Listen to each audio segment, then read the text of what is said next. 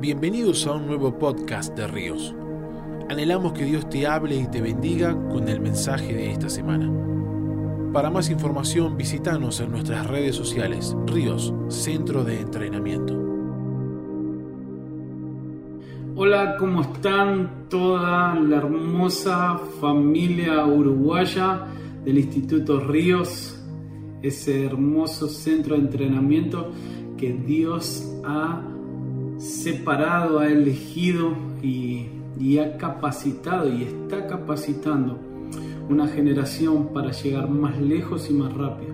Una generación que está capturando el deseo de Dios de querer hacer en la tierra como en el cielo, de querer fortalecer su imagen a través de cada hijo e hija que quiere conectarse directamente con su voluntad.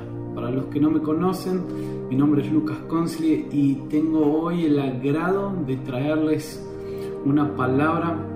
Eh, primeramente quiero agradecer la invitación, gracias Pablo y familia por todo lo que están haciendo por el cuerpo de Cristo, pero todo lo que están estableciendo en Uruguay, en Montevideo, todas las naciones. Y creemos que cada cosa que Dios hace sobre la faz de la tierra, Él, siendo un Dios tan poderoso, Él lo podría haber hecho solo. Pero sentite privilegiado porque estás viviendo en esta generación y Dios está contando contigo más que nunca. Vamos a ver la verdadera imagen de Jesús siendo reflejada en esta generación como nunca antes. Y espero que mientras hablemos, mientras estemos compartiendo, que el Espíritu Santo hable profundo a tu corazón, que pueda ser dimensionado a ver a Dios de una manera completamente extraordinaria, que puedas desear a Dios de una manera como jamás lo has deseado, que puedas adorarlo de la manera que jamás lo has adorado. Yo creo que viene un momento sobre toda la tierra, un desatar del cielo que va a invadir la tierra como nunca antes. Creo mucho en esta palabra como nunca antes, porque lo que Dios va a derramar en esta generación no se comparó en generaciones anteriores. Creo fielmente que Dios eh, de generación en generación ha proporcionado cada generación la oportunidad de ver una faceta de quién Él es. Y, muchas veces hemos hablado, bueno, yo he crecido en una familia cristiana, me he criado, mis papás me enseñaron a amar la presencia del Señor con tanta devoción y creo que algo que ellos inculcaron en mí fue hambre y sed por su presencia. Pero todo lo que ellos me han enseñado fue como fundamentos para mantenerme firme en el tiempo que hoy estamos viviendo. Ahora no solamente puedo quedarme con los cimientos que mis padres me han otorgado, sino que necesito caminar en proyección a qué es lo que Dios hoy está hablando a esta generación.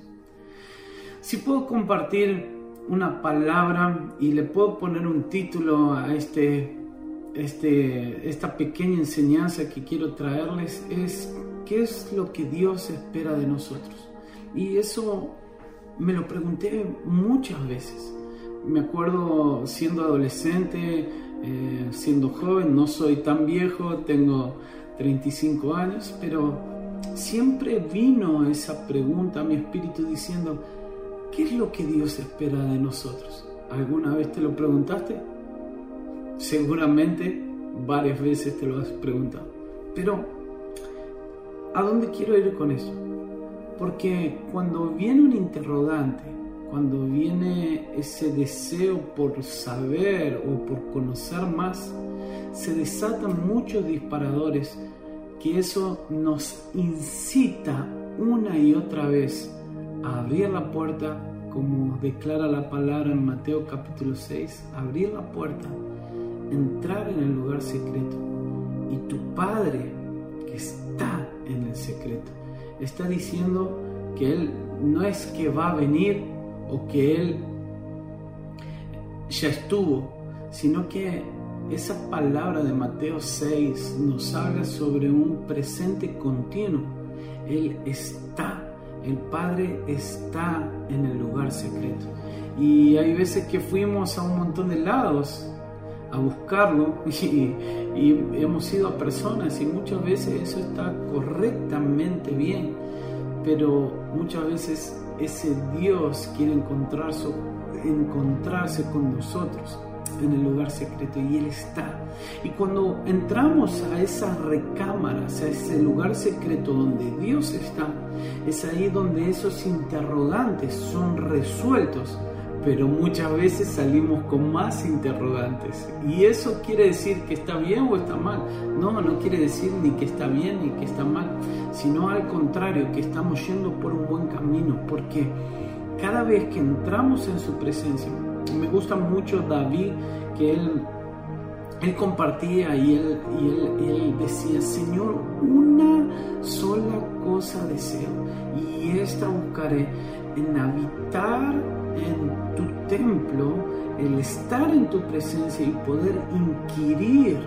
Ahora, ¿qué es lo que quiere decir inquirir? Es ir, escarbar, es como, yo me acuerdo mi mamá cuando nos, ahí veces nos servía esas sopas, no sé cuántos eh, han experimentado en comer esas sopas que tienen un montón de legumbres y al mismo tiempo le ponen, no sé cómo se dirá en Uruguay, pero en Argentina se dice los menudos del pollo, que viene el cuello, viene la panza, el pollo, bueno, no quiero entrar en detalles, pero los que pudieron experimentar ese tipo de sopas, hey, es un antes y un después, es una revelación del cielo en la tierra. Y me acuerdo que empezábamos a comer o tenía pollo, esas cosas, y empezábamos a comer, papá.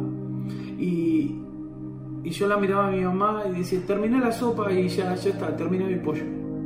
Y mi mamá me decía, no, no, eso todavía tiene.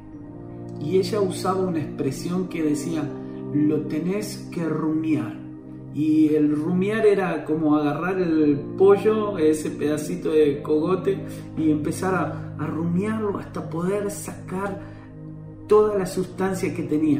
Y, y me gusta mucho ese concepto de, inquirir, porque es como ir profundo, ¿eh? es tratar de absorber, es rumiar, es ir, ir, ir, ir, ir más profundo en lo que Él tiene preparado para mí. Una sola cosa deseo y esta buscaré. Ahora, ¿qué es lo que Dios espera de nosotros? Eso es lo que quiero compartir. Quiero que abras la Biblia conmigo y quiero que que podamos hacer un recorrido bastante rápido. Yo voy a hablar súper simple y rápido, pero quiero que podamos hacer un recorrido, un panorama bíblico bien pequeño, donde vamos a poder entender y que podamos entrar en esta revelación donde podamos conocer qué es lo que Él espera de nosotros. Ahora, yo quiero hablarte sobre Primera de Samuel, capítulo 4, la historia relata eh, cuando los filisteos arrebatan el arca de los israelitas. Los israelitas creían que ya teniendo la presencia del Señor ellos tenían ganadas todas las batallas. Y era correcto. Y es así como nosotros necesitamos eh, transitar nuestra vida, reconociendo que su presencia es todo para nosotros, es lo más importante. El único tema o el único error es cuando dejamos de consultar a Dios y empezamos a actuar en un activismo constante, diciendo, Señor, reconocemos que vos sos el centro, pero en el actuar del día a día hago lo que quiero. Y es ahí donde el pueblo de Israel falló. Se mimetizó tanto con esa presencia que se descuidaron. Ahora, lo más importante como la fuente de todo su poder había sido arrebatada y eso lo declara en 1 Samuel capítulo 4. Entonces los filisteos, se súper contentos, se llevan el arca de los israelitas y la llevan a su aldea. Ahora, en el capítulo 5 vemos como el arca destroza a los dioses de los filisteos. Es necesario entender que en el capítulo 4 los filisteos arrebatan el arca y la llevan al templo. Ahora, cuando la ponen en el templo, dice la palabra de Dios que la ponen enfrente de, del dios que ellos adoraban, que era el dios Dagón. Y en el capítulo 5 vemos cómo el arca, el arca, la presencia de Dios destroza a los dioses de los filisteos. Dice que una mañana lo encuentran al dios Dagón postrado en tierra. Entonces los filisteos dicen, hey, ¿qué pasó? ¿Quién entró al campamento? ¿Quién hizo esto en el templo sagrado? Y lo vuelven a poner en pie. Pero dice que al segundo día encuentran de vuelta la estatua de Dagón eh, postrada delante del arca y decapitada. Y ahí ellos se dieron cuenta de que la presencia de Dios, la presencia que ellos habían robado, era tan poderosa que había destruido a sus dioses. Y ellos reconocieron el poder que había en el único Dios. ¿Qué es lo que te quiero decir con esto? Esto es algo evidente y hay un principio muy fuerte en esto. Quiero decirte, muchas veces nosotros hemos construido ídolos. Y quizá esto parece muy chocante o muy fuerte.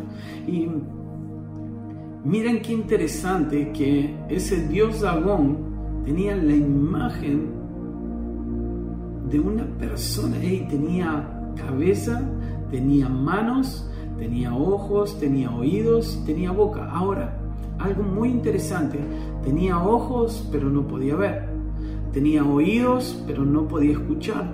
Tenía boca, pero no podía hablar. Tenía manos, pero no podía palpar. Y me acuerdo de un salmo que relata lo que yo estoy diciendo. Y termina eh, y continúa diciendo ese salmo: semejantes a ellos se vuelven los que lo adoran. Ahora, ¿cuántas veces hemos construido ídolos en nuestras vidas que nos han separado de esa presencia, que nos han separado de esa gloria que nosotros tenemos por heredad. Ahora, muchas veces esos ídolos habrán sido nuestro auto, nuestro trabajo, eh, las cosas que hemos obtenido con nuestra fuerza.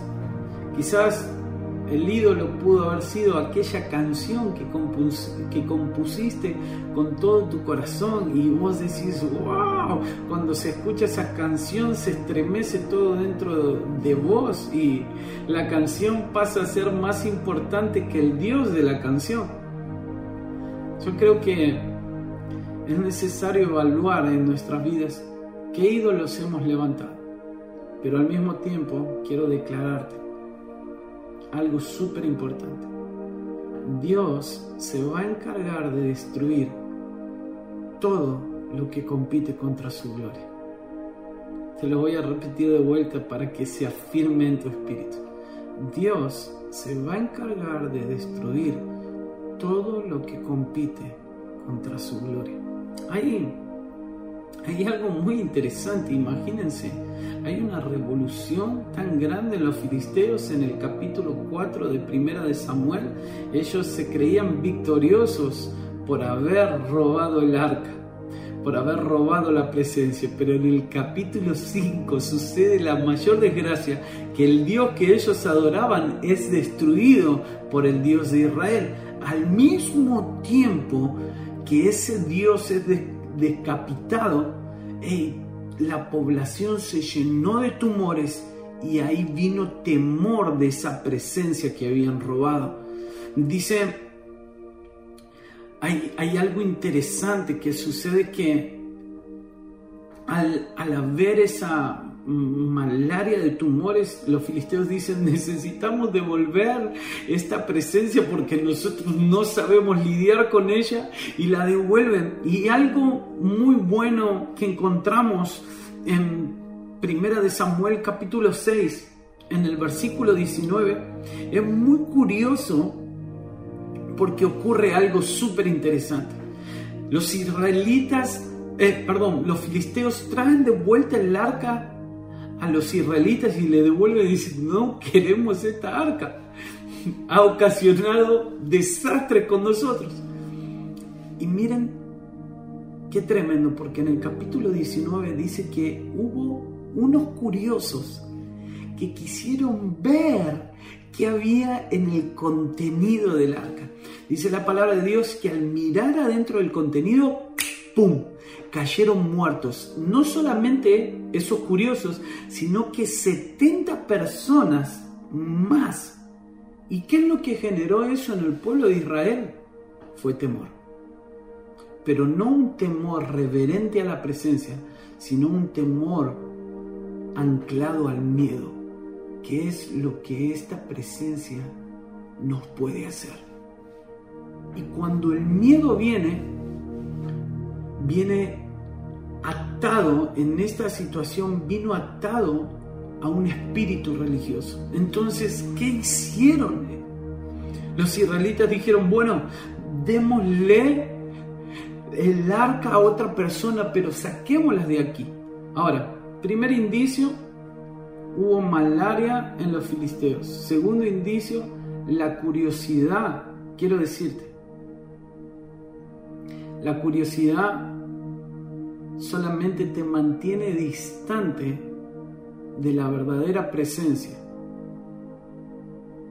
y solamente engendra en ti un espíritu religioso que termina destruyéndote. Esto es muy interesante.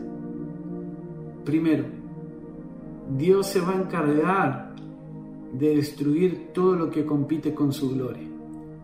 Punto número dos. Segundo, todo lo que viene en curiosidad desata un espíritu religioso, pero ese espíritu religioso termina matándote. Ahora, no necesitamos curiosidad, necesitamos sumergirnos en su presencia. Es completamente diferente. ¿Alguna vez estuviste en alguna ocasión decir, hey, vamos a ver qué es lo que está pasando allá? Pero tu corazón era un corazón de curiosidad, decir, hey, bueno, a ver, veamos qué nos pueden ofrecer. O tu actitud ha sido, hey, me enteré lo que Dios está haciendo en este lugar. Vamos a sumergirnos en su presencia. Hey, muy interesante. Ahora, no quiero hacerte la historia larga corta, pero esa arca generó un temor tan grande, tan grande, que los israelitas dijeron, hey, mandemos el arca a la casa de alguien, a cualquier lugar. Y llaman a Abinadab. Abinadab, ¿quién era Abinadab? Abinadab era un sacerdote. Llamaron a una persona experimentada que sabía cuidar la presencia del Señor. Ahora, siendo un sacerdote conforme a la ley mosaica, Abinadab sabía cómo ofrecer sacrificio a esa presencia. Y dice la palabra de Dios que el arca es llevada a la casa de Abinadab y permanece el arca por 20 años y el resultado, ¿cuál fue? Es que produce temor del Señor, produce una purificación en el pueblo, derribando la adoración a otros dioses y direccionando la adoración a Dios. Ahora, quiero que puedas entender algo, que la presencia de Dios lo cambia todo conforme a la disposición de nuestro corazón. ¿Qué es lo que te estoy queriendo decir con eso? Es que Dios no se resiste a corazones contritos y humillados. Él no se resiste a ese tipo de personas que están en humildad con un corazón contrito y humillado. Ahora, la presencia de Dios lo cambia todo conforme a la disposición de tu corazón. Ahora, ¿estás dispuesto que Dios transforme Uruguay? ¿Estás dispuesto que Dios revolucione Montevideo? Porque conforme a la posición de tu corazón, Dios va a manifestar su gloria en ti y a través de ti. Ahora, cuando tenemos un corazón en agradecimiento, quiero que entiendas que el corazón agradecido abre puertas. Pero el vivir una vida constante de honra mantiene abiertas esas puertas. Lo voy a repetir de vuelta. El tener un corazón agradecido abre las puertas, pero el vivir una vida de honra va a mantener esas puertas abiertas. ¿Cómo ha sido en este tiempo conforme a toda la revolución que estamos viviendo mundialmente? ¿Has tenido un corazón en crítica? ¿Has entrado a la presencia de Dios por un corazón curioso? ¿O has querido entrar a su presencia diciendo, Señor, gracias? Gracias por el tiempo que estamos viviendo. Gracias porque para esta hora hemos llegado. Gracias porque para esta hora hemos nacido. Cuando tu declaración es conforme a un corazón en gratitud, tu posición delante del corazón del Padre es modificada porque crece la autoridad y vas a vivir una vida de honra conforme a un reflejo de una gloria que no te han contado sino que has experimentado 24 horas los 7 días de la semana. Ahora, 20 años han pasado. 20 años esa arca ha permanecido en la casa de un sacerdote. Ahora, vemos que en esos 20 años pasaron reyes, pasó Saúl, pero en esos 20 años, ¡boom! aparece una persona que tiene un corazón conforme al corazón de Dios. Y todos lo conocemos, siempre hemos hablado de él. El rey David aparece y en segunda de Samuel, capítulo 6, vemos cómo David quiere llevar el arca de la casa de Abinadab de vuelta a Jerusalén y se reúne con 30 de sus batallones, soldados y todo el ejército y se dirigen a la casa de Abinadab para ir a buscar. ¿Por qué? Porque David había sido, em, David había sido una persona que había aprendido a estar conectado al corazón del Padre desde un lugar secreto. Cuando él estaba cuidando las ovejas, que ni siquiera eran de él, que era de su padre, él estaba engendrando un corazón en agradecimiento para empezar a mantener y a vivir una vida de honra y traer un reinado de honra sobre la tierra. Ahora, cuando él se entera de que el arca, algo tan poderoso conforme a toda la historia de Israel, estaba en la casa de un sacerdote, David dijo, es necesario que traigamos esa arca a Jerusalén, porque David algo entendía. Él sabía que si traían el arca, la presencia del Señor iba a transformar todo su reinado. Entonces, en segunda de Samuel, capítulo 6, vemos cómo, David reúne a todos y dice, vamos a buscar el arca de la casa de Abinadab. Y me, sorprende, me sorprende tanto el corazón de ese hombre, que era un corazón en agradecimiento. Él, él había aprendido a tener un corazón agradecido, él había aprendido a buscar a Dios en el secreto cuando cuidaba las ovejas de su padre. ¿Qué ¿Qué corazón tenía ese muchacho de cuidar algo que ni siquiera era de él, pero lo cuidaba como realmente fuera de él. Me, me gusta el corazón de ese David que tenía un corazón en agradecimiento. Ahora, la palabra del Señor dice que junta 30 de sus batallones de soldados y a todo su ejército y, se dirige a la casa de Abinadab. Ahora, 20 años Abinadab estuvo cuidando esa presencia del Señor y David llega y dice, bueno, vamos a traerla de vuelta. Entonces, hay personas que se acostumbraron a estar en la presencia del Señor, pero David quería esa presencia como el centro de gobierno del cielo en la tierra. Y entonces Abinadab les da a dos de sus hijos. Entonces uno se llamaba Gio y otro Usa. Ahora, es interesante que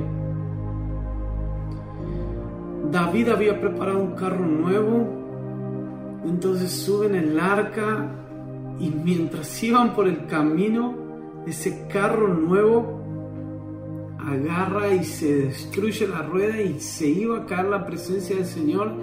dice la palabra que usa, extiende su mano, toca el arca y ¡boom!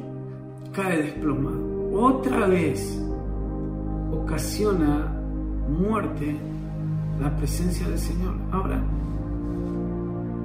David dice la palabra del Señor que, que se entristece tanto que dice, ya está, no, no quiero que muera ningún israelita más. Pienso que David habrá pensado así que enviemos el arca a la casa de Obededón. Y imagínense la, casa, la, presencia del Señor había estado en la casa de Abinadab por 20 años, en una casa sacerdotal donde realmente sabían cómo cuidar la presencia del Señor y pasa extremadamente a otro punto a una familia que ni siquiera eran sacerdotes, ni siquiera eran del linaje real, ni siquiera eran eh, israelitas, sino que eran geteos. Ahora, qué tremendo esto que mandan la presencia de Dios a una casa de una familia que no sabían cuidar la presencia del Señor. Ahora, me gusta mucho porque Dios parece que tiene ese sentido del humor. Personas que sí tenían un oficio sacerdotal por 20 años la presencia estuvo en la casa y lo único que ha generado en el pueblo fue miedo, una separación de que si no hacemos lo que Dios dice, Dios nos va a castigar. Y lo mandan a la casa de Obededón. ¿Qué significa el nombre Obededón? Obededón significa siervo, adorador, adorador, siervo. Dios está diciendo, yo no necesito liturgias religiosas donde su corazón en arrepentimiento solamente surge por temor a que yo los pueda destruir. Y no es que vienen con un corazón contrito y quebrantado porque me aman y quieren estar cerca de mí. Ahora, qué curioso es que el arca llega a la casa de Obededón y la palabra dice que tres meses el arca permaneció en esa casa. Y dice que la presencia del Señor transformó a toda esa familia. Qué curioso, por 20 años, en una casa sacerdotal donde sabían cuidarla, lo único que generó fue temor y miedo. Y en una casa que quizás no tenían todo el conocimiento de cómo cuidar la presencia, pero sí fueron buenos anfitriones y le prepararon un lugar a esa presencia en su casa, hizo una revolución que transformó en tres meses la historia de esa familia. Ahora, yo muchas veces me pregunto, no sé si te habrás preguntado esto, ¿Cuántas veces hemos visto esto en nuestra familia, en nuestro diario vivir, quizá en nuestra iglesia local? ¿Cuántas veces hemos visto personas por años dentro de la iglesia, pero se ha familiarizado tanto, tanto, tanto con la presencia del Señor que su corazón se ha distanciado tanto y lo único que hacemos es cumplir conforme a liturgias religiosas? y cómo al mismo tiempo vemos que un nuevo convertido de la noche a la mañana Dios lo transforma de una manera extraordinaria y comienza a dar pasos en fe y hay un respaldo del cielo. ¿Saben por qué sucede eso? Es porque el nuevo convertido se acercó al Señor y fue seducido tanto por su presencia que lo único que quiere hacer es la voluntad porque ya ha experimentado muchas voluntades, ha hecho quizás muchas cosas incorrectas, pero ahora encontró esa voluntad y abraza esa voluntad. Y muchas veces nosotros dentro de nuestro círculo de confort no nos damos cuenta de que nos hemos olvidado de preguntarle qué es lo que Él desea recibir de nosotros. Cuando David se entera la revolución en la casa de Obededón, dice, es eso. Esa misma presencia es la que quiero. No quiero ritos religiosos. Yo quiero mi la presencia de Dios a, a la vista de todo el pueblo. Que la gente pueda acercarse y ver que Él es bueno y que su amor dura para siempre. ¿Qué es lo que quiero enfatizar con todo esto es que vuelvo a la misma pregunta inicial. ¿Qué es lo que Dios espera de nosotros? Dios espera que seas un buen anfitrión de su presencia. Dios espera que prepares un lugar para que Él se sienta honrado y para que Él se sienta amado. Estamos viviendo una generación donde parece que los problemas son cada vez más grandes, hay más crisis económica, pero es necesario que te levantes con un corazón agradecido diciendo, para esta hora he llegado, para este momento he nacido. Dios te ha puesto en esta generación para ser un reflejo de la imagen de Jesús, para ser encendido por pasión por su presencia, para que puedas reflejar a otros. Creo fielmente que cada vez que nos posicionamos desde el lugar secreto, nuestras vidas son como lámparas que queman con fuego adentro, pero que reflejan su luz para afuera. Esa es nuestra mayor asignación, quemar de amor y de pasión por Jesús. Que el fuego de Dios nos consuma por dentro y que el reflejo de ese fuego se extienda afuera y todos puedan ver ese fuego. Por eso quiero orar por vos y quiero bendecirte, pero al mismo tiempo que seas renovado en la fe que seas renovado en la esperanza de aquel que va a volver en gloria y que puedas convertirte en la persona que realmente Él espera que seas en este tiempo. Si te preguntaste como yo qué es lo que Dios espera de mí, quiero decirte, Dios espera que seas conforme a la imagen de Jesús. ¿Qué es lo que Dios espera de ti? Que seas como esas cinco vírgenes sensatas que preparan aceite para recibirlo a Él en gloria. Que es lo que Él espera de vos, que seas un reflejo de una iglesia victoriosa. Que es lo que Él espera de vos, que tengas un corazón en agradecimiento y vivas una vida de honra 24 horas los 7 días de la semana. Que es lo que Él espera espera de nosotros es que seamos estufas de avivamiento, quemando de amor por Jesús y eso transforme nuestra familia, eso transforme nuestro barrio, eso transforme nuestra ciudad y eso transforme nuestra nación. ¿Qué es lo que Dios espera de nosotros que hagamos en la tierra como en el cielo? ¿Qué es lo que Dios espera de nosotros que seamos una casa de oración rodante por donde quiera que vayamos? ¿Qué es lo que Dios espera de nosotros que tengamos un corazón contrito y humillado todo el tiempo? ¿Qué es lo que Dios espera de nosotros que podamos vivir una vida de santificación? Todo el tiempo, que lo que Dios espera de nosotros, que lo amemos a Él con todo su corazón, con todo el corazón, con todo el alma y con todo el entendimiento, que lo que Dios espera de nosotros, que todo el tiempo podamos amar lo que Él ama, que lo que Dios espera de nosotros es ver una generación en el Espíritu, que lo que Dios espera de nosotros, hijos, que preparen el camino para el Rey de Gloria. Quiero orar por cada uno de ustedes. Si esas preguntas y esas respuestas te han inyectado fe, que puedas seguir cultivando el fuego del primer amor.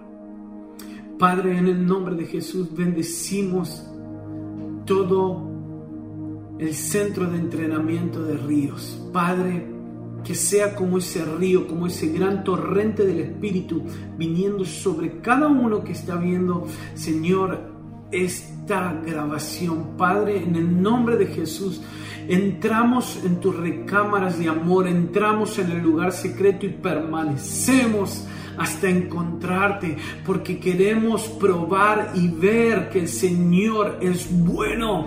Padre, en el nombre de Jesús, lleva a esta generación a amarte por sobre todas las cosas. Sabemos que los tiempos van a ser de mal en peor, pero hay una generación que no se da por vencido. Hay una generación que no se está enfriando, que cultiva el primer amor todo el tiempo. Padre, que está venciendo las obras de Jezabel. Padre, que está reposicionando al Cordero.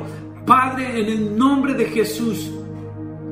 Santifícanos por tu palabra, santifícanos por la intercesión de nuestro hermano mayor.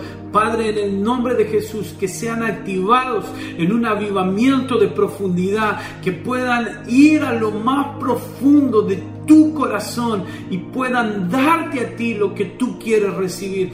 Nos sintonizamos con el latir de tu corazón y esta generación te adorará, esta generación contemplará al Padre, esta generación velará por ti, esta generación levantará las manos limpias, esta generación está preparando tu entrada triunfal. Esta generación está enderezando lo que tiene que ser rellenado, alineando lo que tiene, lo que estaba tuerto, va a comenzar a enderezarlo en el nombre de Jesús.